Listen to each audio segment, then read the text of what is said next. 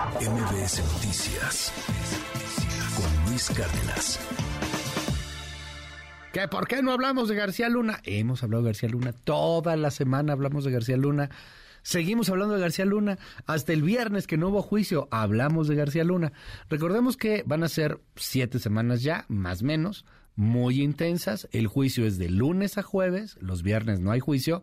Y hay muchos testimonios, y ahí van, y ahí van. Hay algunos que pues, ya son medio medio un poco este jalados de los pelos, perdón.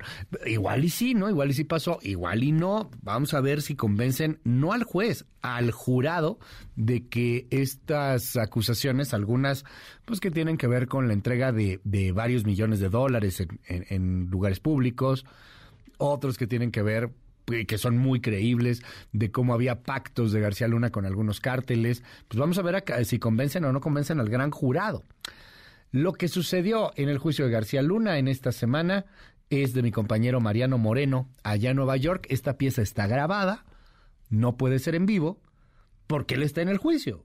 Mariano, junto con muchos otros periodistas, están en estos momentos ahí en la corte, están encerrados, no es, una, no es un juicio abierto, no está transmitiéndose. Entonces, bueno, pues van viendo lo que sucede y la crónica pues se va eh, haciendo terminando el día de juicio. Este es Mariano Moreno desde Nueva York. ¿Qué tal Luis? Buenos días. Ayer hubo tres testigos en el juicio en contra de Genaro García Luna. El primero fue un agente de la DEA que habló sobre el decomiso de 20 toneladas de cocaína en el puerto de Manzanillo en el año 2007, cargamento que pertenecía a El Lobo Valencia y Arturo Beltrán Leiva y que, del cual ya se ha hablado varias veces en este juicio. El segundo testigo Luis fue un ex policía federal llamado Raúl Arellano. Este testigo trabajó en el aeropuerto de la Ciudad de México en el año 2007 y dijo sentirse decepcionado de la Policía Federal por haber visto actos de corrupción en el aeropuerto. Según Raúl Arellano, había un grupo especial de policías federales que recibían la instrucción de que en determinados horarios no podían inspeccionar ni detener a nadie, lo cual se aprovechaba para que pasaran maletas con drogas que venían de América del Sur. Raúl Arellano también mencionó haber escuchado de ese grupo de policías que todos los altos mandos estaban contentos, haciendo alusión claro a Genaro García Luna, a Luis Cárdenas Palomino y a Facundo Rosas Rosas,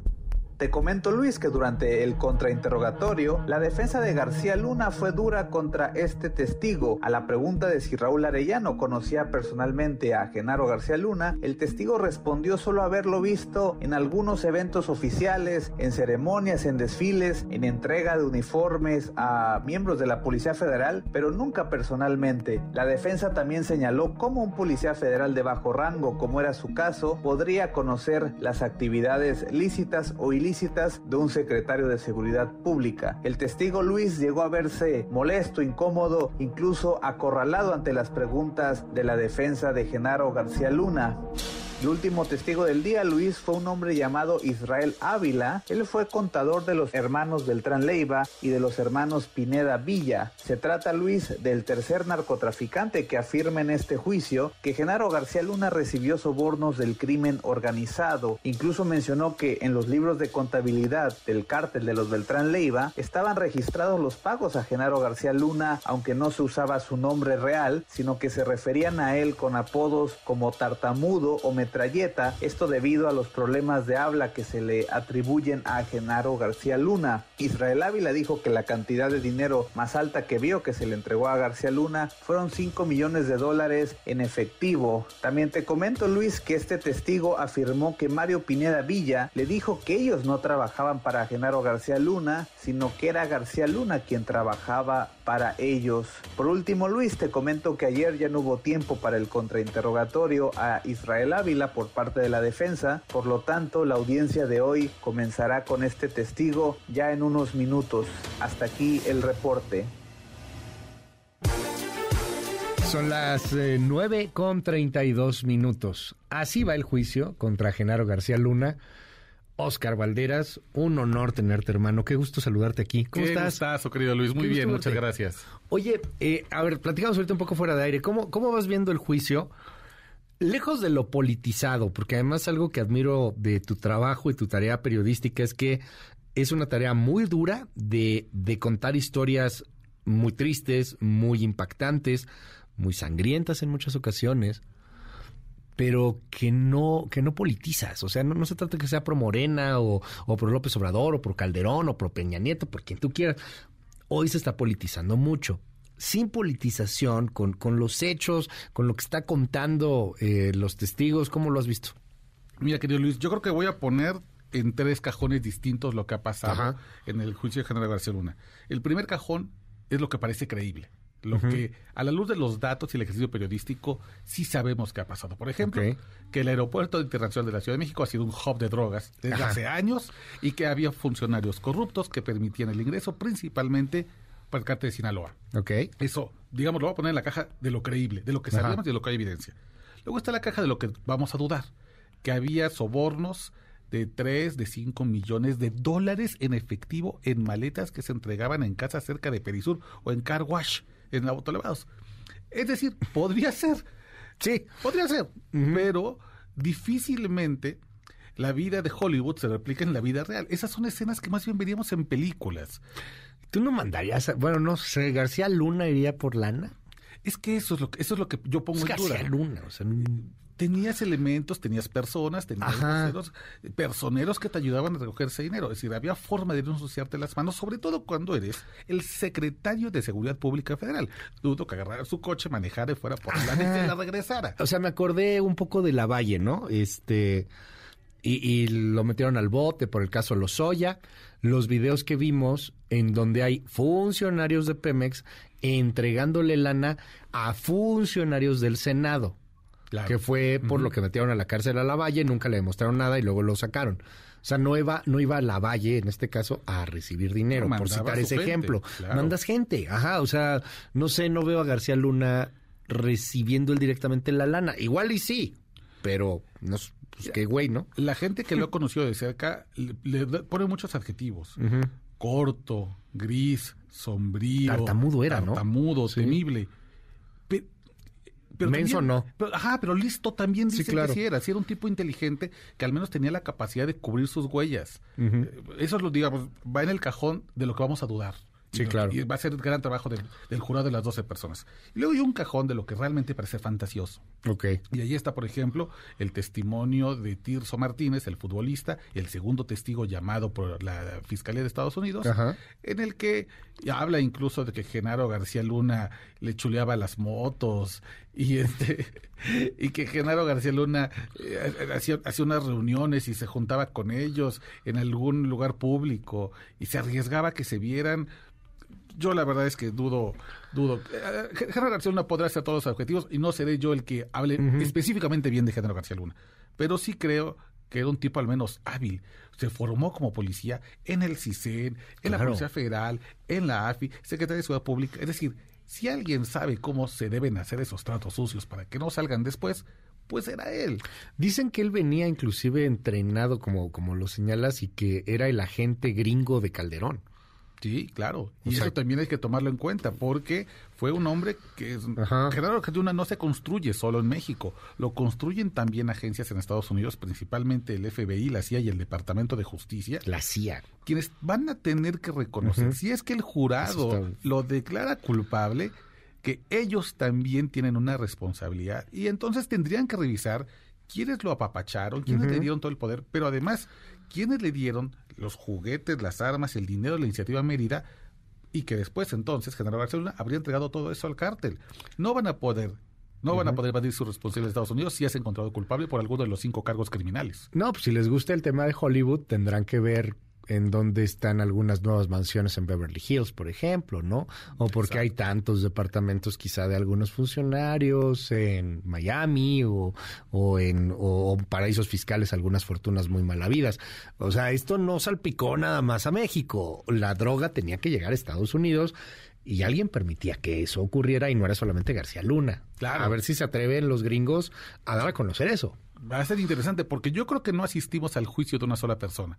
Asistimos al juicio de las instituciones en México, pero también de la incapacidad de las instituciones en Estados Unidos de tratar con un tipo tan sombrío, tan entregado al cártel de Sinaloa, sin que le haya generado alertas, al menos en la Casa Blanca. Hoy nos presentas la Nación Criminal en torno a una familiar de García Luna, a la hermana. A la hermana menor, a, Gloria García Luna de acuerdo con una o dos testigos que estuvieron eh, de primera mano una carpeta que se le fue entregada a un viejo secretario de Seguridad Pública en Morelos, la hermana menor de Genaro García Luna también tendría nexos con los Beltrán Leiva, de ese tamaño era los tentáculos de, la corrupción en aquellos años. Nación criminal con Oscar Valderas.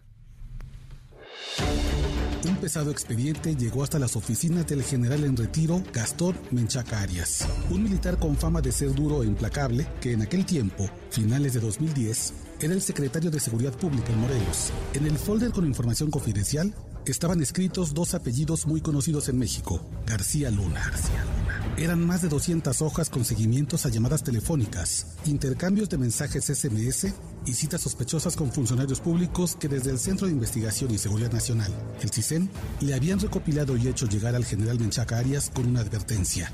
La secretaría a su cargo estaba infiltrada por los hermanos Beltrán Leiva, los socios del Chapo Guzmán que usaban a Morelos como su centro de operaciones. Los documentos acusaban que en la Secretaría había tres enlaces criminales del Cártel del Pacífico, el subsecretario de Coordinación y Desarrollo Administrativo, el director de Ejecución de Medidas para Adolescentes y la directora general de Prevención del Delito y Participación de la Comunidad, una mujer llamada Gloria García Luna. Gloria García Luna hermana del entonces secretario de Seguridad Pública Federal, Genaro García Luna, mano derecha del presidente Felipe Calderón. Gloria García Luna había llegado a ese cargo en enero de 2008, invitada por el entonces secretario morelense de Seguridad Pública, Luis Ángel Cabeza de Vaca, quien fue encarcelado un año y medio después en el penal de máxima seguridad del Rincón en Tepic Nayarit, por sus presuntos nexos también con el cártel de los Beltrán Leiva. En 2016, Cabeza de Vaca fue liberado y absuelto porque supuestamente los testigos que declararon en su contra habían sido torturados. Aquel pesado expediente, detallado por una fuente que se acercó a MBS Noticias, mostraba reuniones que supuestamente Gloria García Luna había tenido en Morelos con gente cercana al clan de los Beltrán Leiva, quienes en aquel entonces ya habían enterrado a su hermano Arturo, abatido en Cuernavaca, pero que mantenían un férreo control en el Estado, clave para el trasiego de drogas hacia el norte del país. Eran los años dorados de los Beltrán Leiva en Morelos. No tenían que disimular su presencia en la entidad. Fiestas y negocios se hacían abiertamente hasta en fraccionamientos de lujo. Municipios como Cuernavaca, Cuautla y Tepoztlán se habían convertido en espacios seguros para el cártel, gracias a que tenían en la nómina autoridades locales y federales. En enero de 2011, el general en retiro Menchaca Arias aprobó la separación del cargo de la hermana de García Luna y sus dos colaboradores. El despido se hizo con mucha discreción para evitar la furia del poderoso hermano mayor. A cambio de no hacer del despido un escándalo nacional y de colocar a gente de su confianza en áreas sensibles de la Secretaría, no se inició una investigación contra la hermana incómoda del secretario de Estado. Así, las sospechas de los nexos de Gloria García Luna con los Beltrán Leiva nunca fueron confirmadas. Sin embargo, esas sospechas no se han ido del todo. Durante su paso por la unidad de inteligencia financiera, Santiago Nieto inició una indagatoria contra 11 personas cercanas a Genaro García Luna por transferencias bancarias cuyos fondos estarían ligados al crimen organizado. Entre esas personas investigadas está Gloria García Luna, según lo corroboró este reportero. Tras el despido de la hermana del llamado arquitecto de la guerra contra el narco, el general Menchaca Arias no se sostuvo mucho tiempo en el cargo. 15 meses después de la decisión de cesarla, él fue despedido del cargo. El gobernador Marco Antonio Dame Castillo le pidió su renuncia tras el asesinato de siete personas en Temixco, Morelos, entre ellos Juan Francisco Sicilia, hijo del escritor Javier Sicilia. Quienes han recordado esa historia a este reportero lo hacen bajo una advertencia. La corrupción de García Luna era tan grande que se extiende hasta su árbol genealógico.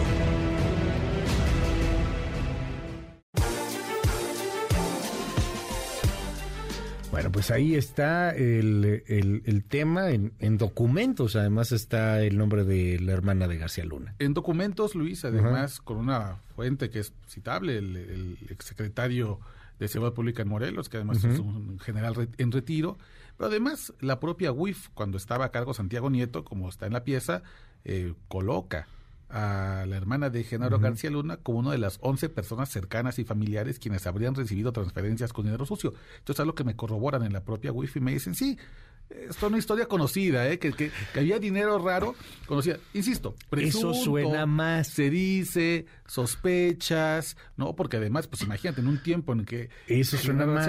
era protegido, pues exacto, pero. Ajá, es que somos, a ver, somos unos mortales, nos encantan las películas de Hollywood.